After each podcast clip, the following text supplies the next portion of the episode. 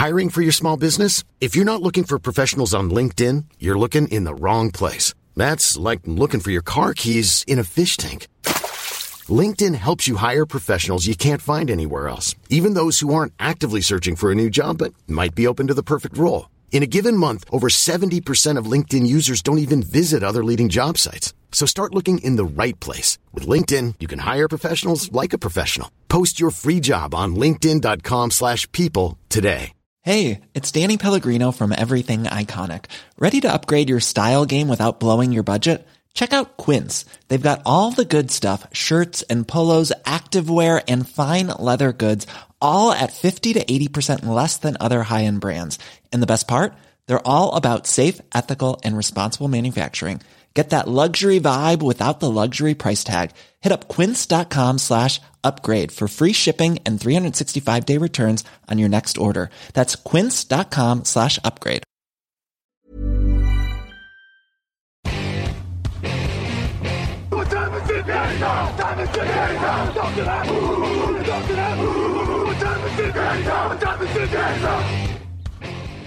Hello, hello, bonjour et bienvenue à tous dans la suite des previews de la saison NFL 2022 sur Touchdown Actu. Aujourd'hui, on va parler des Green Bay Packers. À mes côtés, Grégory Richard est là. Bonjour Grégory. Bonjour messieurs, bonjour à tout le monde.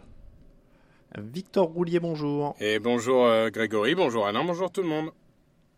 On parle de l'équipe qui a terminé à 13 victoires et 4 défaites la saison dernière, battue au second tour des playoffs par les 49ers énorme départ, celui euh, de Davante Adams, évidemment, euh, du côté de l'intersaison. Donc Zadarius Smith est parti en défense, même s'il avait peu joué l'année dernière. Peu d'arrivées pour compenser, avec tout le respect qu'on a pour euh, Sammy Watkins, il n'est pas tout à fait Davante Adams.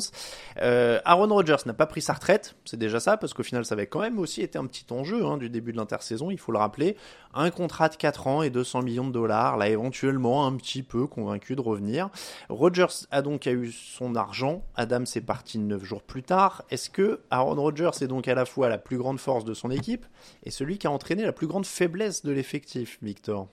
C'est-à-dire entraîner la plus grande faiblesse. Je suis pas sûr que ça soit. je suis pas sûr bah, que. Il y a plus d'argent pour les receveurs. Ouais, je sais pas si son contrat a entraîné le départ d'Ante Adams, mais en tout cas, euh, la réalité c'est que sur le terrain, quand on regarde l'effectif, c'est double MVP en titre. Donc euh, il y a un moment, à une autre époque, son âge aurait été rédhibitoire. Dans le monde d'aujourd'hui, euh, on va dire qu'il a un âge convenable pour un quarterback expérimenté. Bon, bah voilà, c'est double MVP en titre, c'est le moteur de cette attaque, c'est un des meilleurs joueurs de la ligue. Bon, forcément, c'est le point fort par définition. Tu dis son âge, il a 38 ans. Hein. Oui, voilà. Un, âge convenable pour un titulaire. 7 ans de moins que Tom Brady. C'est vrai, il a 7 ans de Tom Brady. Grégory, euh, est-ce que quand même, on peut commencer par ça? On commence souvent avec les faiblesses pour les équipes les plus fortes. Ce groupe de receveurs, il est très très inquiétant. Il, il forcément, l'absence de Davante Adams, t'en parlais en introduction, ça se remplace pas comme ça. Et si on attend une production brute d'un joueur, je pense en effet qu'on peut être déçu dès cette saison. Mais c'est là encore une fois où après, bon, euh, c'est peut-être pas, c'est Enfin, c'était un jeu dangereux pendant très longtemps, mais c'est aussi là où Aaron Rodgers, qui prétend euh, justifier son statut de double MVP euh, euh, en titre, va avoir une responsabilité de faire aussi, d'être aussi capable de faire briller ses, receveurs. Après, en soi, le groupe, je le trouve pas si, si déshonorant que ça. On sait que Cobb et Lazard, il y a quand même des, des automatismes avec Rodgers. Je suis très intrigué par Amari Rodgers pour sa deuxième saison. On va voir ce qu'il est capable de, pro, de produire. Et puis, euh, c'est vrai qu'il y a la petite sensation Romeo Dobbs euh, durant les, les, camps d'entraînement et l'après-saison, où on peut se dire qu'encore une fois, il peut y avoir un certain potentiel. Donc, je ne sais pas si on peut avoir ce receveur à au moins 1000, 1500 yards, on va dire, euh, avec, enfin, en tout cas les chiffres stratosphériques qui étaient capables de faire Davante Adams, mais on peut avoir peut-être pas mal de receveurs qui peuvent aller chercher au moins 500, 600 yards sur la saison. Je reconnais là l'optimisme légendaire de bah, Je suis pas sûr que Victor est en désaccord avec moi. Hein. Alors, on parle d'une équipe qui veut jouer le titre. Excusez-moi, mais là, c'est moi qui mets les pieds dans le, dans le mhm. truc. Allen Lazard, c'est 513 yards l'an dernier, donc c'est le tiers de la production. J'ai dit au moins 500 yards. Hein. Mhm. Donc, donc, oui, non, mais donc clairement, il va en falloir 3 minimum pour, le, pour le remplacer. Euh, Sammy Watkins, il est blessé tout le temps et il est, il est, décevant euh, à peu près partout où il passe. Randall Cobb, il a quand même un certain âge et qui est quand même euh, au-dessus de l'âge. 13 ans de moins de Tom voilà. et, et Dou et Watson, pour l'instant, la, la, hype du camp, c'est aussi qu'ils se sont fait allumer par, euh, par Rogers parce qu'ils avaient les mains qui glissent. donc je suis pas euh, quand même. Excusez-moi, on- là on est là pour jouer le titre. C'est un groupe de receveurs qui est dernier tiers de la ligue euh, et qui est loin de ce que prof proposaient certains prétendants. Faut pas oublier que Green Victor. Bay, juste avant que Victor enchaîne, faut pas oublier que Green Bay euh, joue beaucoup avec les running backs en sortie de backfield. hein. Ça peut aussi aider à trouver des solutions. Très bien, mais Davante Adams, il libérait des espaces pour les autres en plus de capter 1500 yards. Mhm. Victor. Je suis un peu partagé. C'est-à-dire que j'ai longtemps hésité entre les mettre entre, en point faible ou en facteur X. Euh, parce qu'en effet, Dobbs et Watson, malheureusement, j'ai envie de dire, on sait qu'il y a du potentiel, mais déjà en université, le problème des deux, c'était les drops. Et apparemment, en effet, ça s'est pas amélioré. Euh, donc, globalement, on serait dans une équipe faible de base. Je dirais, ah, c'est un groupe prometteur qui peut se développer, qui peut devenir vraiment très bon, etc. À partir du moment où on est dans une équipe qui, tu le rappelais, Alain, doit jouer le titre cette année, c'est un peu faible. C'est un peu faible. Il n'y a pas, il n'y a pas ce leader, il n'y a pas ce receveur numéro un qui peut monter l'attaque.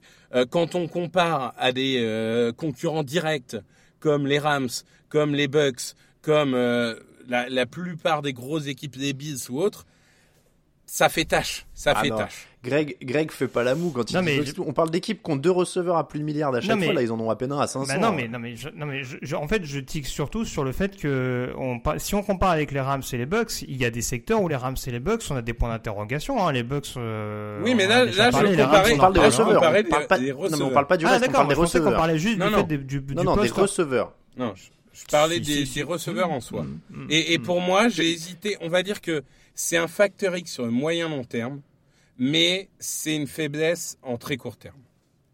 Ah bah oui. Et, alors attention, hein, je dis pas que c'est catastrophique, etc. Je suis d'accord avec vous. Aaron Rodgers, il est de, du, du niveau des Peyton Manning, des Brady qui bonifient tout leur groupe de receveurs. Donc ça, ça va tourner à peu près. Mais quand tu les compares avec des mecs qui ont des Godwin Evans ou des euh, Rams qui ont euh, du Cooper Cup, euh, Allen Robinson, ah, il y, a, y, a 10, il y a 10 divisions d'écart sur le En groupe fait- de receveurs entre les prétendants en NFC. En fait, j'en reviens toujours à la même chose, et c'est un peu l'argument que j'avais eu pour les Colts, c'est qu'encore une fois, c'est aussi la question du système offensif qui va être privilégié. Il y a tes deux running backs titulaires qui sont de, qui sont de retour avec, euh, avec Aaron Jones et Jay Dillon. Alors, ça tournait un peu moins bien la saison dernière que ce qu'on avait pu voir en, en 2020.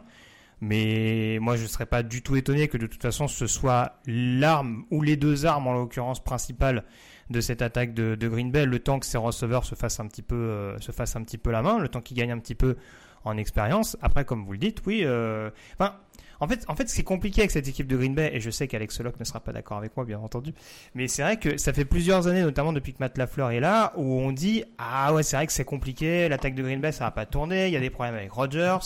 Euh, en plus, hormis Adams, ils ont personne, etc., etc. Et mine de rien, ça tourne. Donc moi, je suis pas contre le fait de dire sur, sur le papier c'est moins bon que le reste des autres équipes. Encore une fois, on parle du top 4 euh, qu'on aborde dans la, dans la NFL. Mais je me dis juste que voilà, c'est pas les squads. Enfin, je suis désolé, je vais taper sur eux, mais c'est pas les squads de receveurs des Bears, quoi. Pour moi, il y a un peu plus de talent Non, mais les Bears, tout. ils jouent rien. Les Oui, non, ils mais- jouent rien. Donc, euh, Non mais c'est là où je- c'est pour ça que j'ai rebondi tout à l'heure. Encore une fois, c'est on en parlera sûrement dans d'autres points forts, mais c'est pas. Il y, a il y a dans un roster t'as des points faibles ou en tout cas un groupe moins étoffé là sur le poste de receveur. euh, oui, ça me paraît clairement le moins étoffé, mais c'est pas non plus infamant je trouve. Est-ce que Darnell Mooney est pas meilleur que tous leurs receveurs si tu parles des Bears? Si, Si. Bah, si tu commences Bah à me voilà. prendre donc avec Darnell ils ont un Mooney, groupe- euh, oui, non mais bah, donc voilà, vraiment, faut, ouais. il faut mettre les pieds. Ils ont un groupe de receveurs qui est mauvais par rapport à- aux autres qui peut prétendants. être qui On peut, est là qui pour- peut être- qui peut être plus dense que vraiment euh, marqué par le star power, on va dire. Non mais alors tu, tu sais cette expression ricaine qui disent il est venu avec un couteau à, un- à une fusillade. Ben c'est ça. Enfin tu vois au bout d'un moment euh, sur les receveurs, les Rams et les Buccaneers ils ont une calache et eux ils viennent là avec Bon, un bah, couteau à écoute, cran d'arrêt ou. euh, on verra les Rams et les. Bucks, ils ont pas le jeu au sol de Green Bay. C'était mon point, c'est tout. Ah, vous Bah, allez nous faire un quart d'heure sur les receveurs. là. Non, mais je, je, je précise mon point, c'est tout, parce que Non, mais euh, voilà, qu'on ce que, fasse pas ce que dire ce que j'ai dire- pas ce que je veux dire, c'est- s'il n'y a pas Aaron Rodgers, ce groupe de receveurs, il, il tourne pas. Ah bah oui, mais ça c'est autre chose. ouais. Bah voilà. Non mais donc, euh, non mais Oui, mais ça, voilà, Eh ben- c'est à remettre en perspective. Ah ben oui, non mais ce que je veux dire c'est que les groupes de receveurs de Tampa ou des Rams, ils ont tourné avec Jared Goff et James Winston, tu vois par exemple. Là, si tu mets ça avec James Winston ou Jared Goff, c'est une catastrophe. Oh, on en discute. Ouais. Voilà, donc euh, donc c'est un point faible pour un prétendant au titre. On va pas se. Ouais, je, te mentir, pour qu'on avance, vas-y. Allez, euh... oh, l'autre il fait genre, tu sais que c'est pour qu'on avance. Je, je te fais une fleur.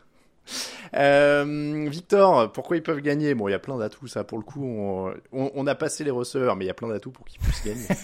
eh ben, donc, en attaque, duo de coureurs, mais euh, c'est vrai que euh, Grégory a commencé à dire hein, Aaron Jones, joueur polyvalent, rapide, Dillon qui est un peu plus un marteau. Mais moi, c'est avant tout la défense. C'est avant tout la défense parce que je trouve qu'il y a du talent vraiment partout. Là encore, le facteur blessure hein, a pu jouer l'année dernière. On a vu quelques faiblesses au niveau du jeu de, défense de la course, mais qui, à mon avis, va être compensé par les arrivées. Mais enfin, euh, une première ligne, Clark, Laurie, Laurie qui est pas assez cité, mais qui a été très bon l'année dernière. Tu rajoutes Jaran Reed, il y a Smith et Gary en edge rusher. Gary, vraiment, il a explosé l'année dernière. Campbell, c'est un top linebacker, et à côté, Quay Walker, c'est pas un manchot, le rookie. On a Jair Alexander, on a Amos et Savage en safety.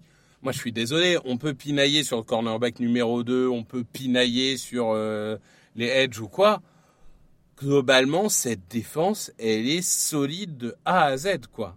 Et, moi, je me demande si on n'arrive pas à un moment où cette équipe, le moteur de cette équipe, peut, ne, enfin, peut être la défense. Et genre Rogers étant celui qui maintient l'attaque à flot. Mais, mais cette défense, vraiment, pour moi, elle a un potentiel podium, quoi. Ils sont top 10 sur les points encaissés déjà l'an dernier, 13e hein, sur les yards. Euh, en effet, il y a des, qualités un peu partout. Je me permets le premier, le, bémol, parce que c'était le bémol statistique de l'an dernier. Est-ce que la défense contre la course ne t'inquiète pas? Parce que l'an dernier, ils prennent 4,7 yards par course. Oui, oui, c'est ce que je disais. Ça va être le principal euh, travail, entre guillemets. Mais euh, l'arrivée de Jaron Reed, l'arrivée de Quay Walker, etc., je trouve que c'est des arrivées qui viennent compléter un front seven qui peut-être manquait encore d'une ou deux pièces. Et alors, bon, là encore, facteur blessure, parce que par contre, ils n'ont pas une profondeur dingue dans l'effectif. Mais si les titulaires sont là, euh, pour moi, ils vont progresser et je leur fais largement confiance. Greg, tu avais l'air plutôt d'accord sur les, qualités défensives. Ça m'étonne qu'il n'ait pas cité Devante Wyatt, du coup, euh, sur la ligne défensive. Mais, euh, ah oui, c'est vrai. C'est vrai. Bah écoute, je l'avais totalement oublié. Voilà. bah, oui, deuxième, deuxième tour de Georgia, mais qui était un gros gros candidat. Ça, ça, en, avait surpris plus d'un le fait qu'il soit drafté uniquement le, le, vendredi. Donc après, on verra éventuellement comment la, comment la sauce prend en première année. Je rejoins tout ce qu'a dit Victor, mais c'est vrai qu'en effet, j'avais tiqué dans un premier temps sur la profondeur, en effet, parce que ça avait été un, un bémol la saison dernière et ça, ça a été rappelé. Euh, c'est vrai qu'au moins, je trouve que c'est un groupe, enfin, c'est un, c'est une escouade qui a été justement il y a une profondeur qui a été ajustée, on va dire, cette saison. Ils sont un peu moins tributaires, je pense, d'une fâcheuse blessure. Ça ne veut pas dire que si un remplaçant prend la place d'un titulaire, ce sera exactement du même acabit. Mais en tout cas, ils seront peut-être moins... Oui, c'est ça, moins, moins perdants, on va dire, euh, dès qu'un joueur sera amené à, à, quitter le terrain euh, de manière forcée. Donc, euh, donc ouais, défensivement, je suis pas loin de penser aussi que euh, sur le papier, au niveau des titulaires, en tout cas, c'est vraiment une, une, des top, une des top défenses de la ligue. Et en plus, deuxième année pour le coordinateur défensif Joe Barry, je pense. Donc, il y a des choses qui vont continuer de se mettre en place et ce sera pas forcément une mauvaise chose pour les, pour les Packers. Quel sera le facteur X du coup, Victor? La ligne offensive. La ligne offensive, parce que euh, j'ai envie de dire que c'est plein de oui, mais. Le left tackle, Bakhtiari, c'est sur le papier un top 5 NFL. Oui, mais il revient d'une longue blessure et il a été activé il n'y a pas extrêmement longtemps. Elton Jenkins. Deux ans, hein, du coup, on rappelle, il a raté, il a raté deux, deux ans, du coup. Mais euh, Enfin, ça fait deux ans qu'il s'est blessé. Euh, ouais, enfin, oui, ça a été euh, une, une, Il a manqué toute la saison dernière. Oui. Elton Jenkins, euh, à droite, pareil, bon tackle, mais il revient d'une grosse blessure. Au centre, Myers, il y a du talent, mais il n'a pas encore montré tout son potentiel. Et au niveau des, gardes, je suis rassuré ni par Runyan, euh, pourtant j'adore le papa évidemment, mais le, fils me rassure beaucoup moins, euh, ni par Newman, euh, ni par les autres qui peuvent, qui peuvent être titulaires. Donc là encore, c'est dans d'autres équipes, on aurait pu dire que ça va. Mais pour une équipe qui veut jouer le titre, le jour où tu vas retrouver les buffs de, de Tampa Bay en face de toi, va falloir faire attention à pas se faire enfoncer parce qu'un Vitavea, quand tu vas lui dire devant toi, tu as Josh Myers et Newman, il va dire ok, attendez, je roule dessus et je reviens quoi. Donc euh, cette ligne, euh, bon déjà si les tackles reviennent à 100%, elle sera correcte, mais euh, mais voilà, il y a trop d'incertitudes physiques pour certains, de développement pour d'autres, de talent pour pour certains autres. Enfin, il y a trop de questions pour que ça soit pas un facteur X. Je précise juste ce que j'ai dit sur Bakhtiari pour pas, pas dire une ânerie complète. Il s'est blessé donc le 30 décembre 2020. C'est pour ça que je dis deux ans. C'est qu'il a joué qu'un seul match dans l'intervalle. Donc ça fait 18 mois. Ça fait pas deux, ça fait pas deux ans. Mais il a eu une très longue absence. Grégory, la ligne offensive en, en Factor X.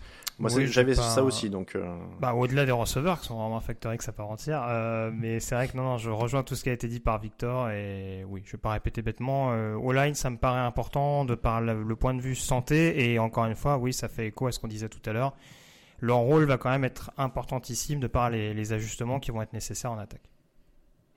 Le calendrier des Green Bay Packers, ça va donner un premier match contre les Vikings, ensuite les Bears, les Buccaneers, les Patriots, les Giants, les Jets, les Commanders, les Bills, Lions, Cowboys, Titans, Eagles, Bears. Euh, repos en semaine 14, très tard. Ensuite les Rams, Dolphins, Vikings et Lions. C'est plutôt simple. Enfin, il n'y a rien qui est simple en NFL. C'est plutôt abordable, voilà, c'est ce que j'allais dire. C'est dans leur corde, en tout cas, largement. Euh, Minnesota-Chicago pour commencer. Euh, ils ont les deux, les deux équipes de New York à la suite, euh, les Commanders, les Lions. Voilà, il y a, y a, quand même du, du très prenable jusqu'à où tu montes, Victor? Bah je, je monte à 12-13. Je suis à peu près au même niveau que les Buccaneers hier. Je pense que voilà, division, conférence faible division euh, très moyenne. En plus, ils affrontent la NFC Est. Euh, je trouve qu'il y a un calendrier qui est globalement assez favorable. Donc euh, voilà, je pense que 12-13, c'est bien. Ça sera dans leur corde. Grégory. Oui, généralement, en saison régulière, ils il s'amusent bien en tout cas. C'est plus, c'est pas vraiment en ce registre-là qu'on critique Matt Lafleur depuis son arrivée à Green Bay. Enfin, je parle de Lafleur. Alors, on peut, on peut faire un autre pronostic si tu veux. À quel niveau des playoffs perdent-ils contre les 49ers Après, on en fait un peu euh, trop pour ça. Mais... Non, je ne les, mets pas, je les mets pas plus bas que 11, mais oui, je monterai quand même plus ou moins à 12-5 également. Je suis à 11-12 aussi. Voilà, on est à peu près tous, euh, on est à peu près tous dans les mêmes eaux pour des raisons différentes, donc euh, visiblement. Ouais, je suis désolé, il est temps que, que, que la société au carré où je vienne réparer ma ligne. Je vais finir par agresser verbalement des gens. Visiblement, je suis un peu à cran. C'est, voilà, je prends pas d'excuses, mais j'ai l'impression que ça joue sur mon moral. C'est comme, ça que se termine la preview des Buccaneers. On vous remercie de nous écouter, on vous remercie de nous mettre des notes sur les applis de podcast et de nous soutenir sur Tipeee. Les affiches sont disponibles, les affiches de la 500e réalisées par euh, notre graphiste Romain Terrasse. Euh, et on...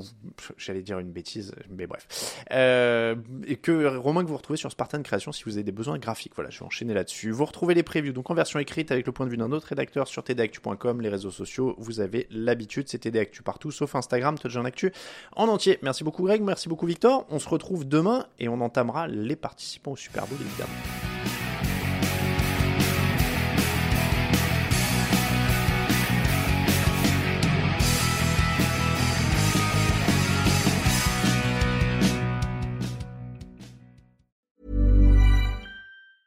Mom deserves the best, and there's no better place to shop for Mother's Day than Whole Foods Market. They're your destination for unbeatable savings, from premium gifts to show-stopping flowers and irresistible desserts. Start by saving 33% with Prime on all body care and candles. Then get a 15-stem bunch of tulips for just $9.99 each with Prime. Round out Mom's menu with festive rosé, irresistible berry chantilly cake, and more special treats. Come celebrate Mother's Day at Whole Foods Market. Even on a budget, quality is non-negotiable. That's why Quince is the place to score high-end essentials at 50 to 80% less than similar brands. Get your hands on buttery soft cashmere sweaters from just 60 bucks, Italian leather jackets, and so much more. And the best part about Quince, they exclusively partner with factories committed to safe, ethical, and responsible manufacturing. Elevate your style without the elevated price tag with Quince. Go to quince.com slash upgrade for free shipping and 365-day returns.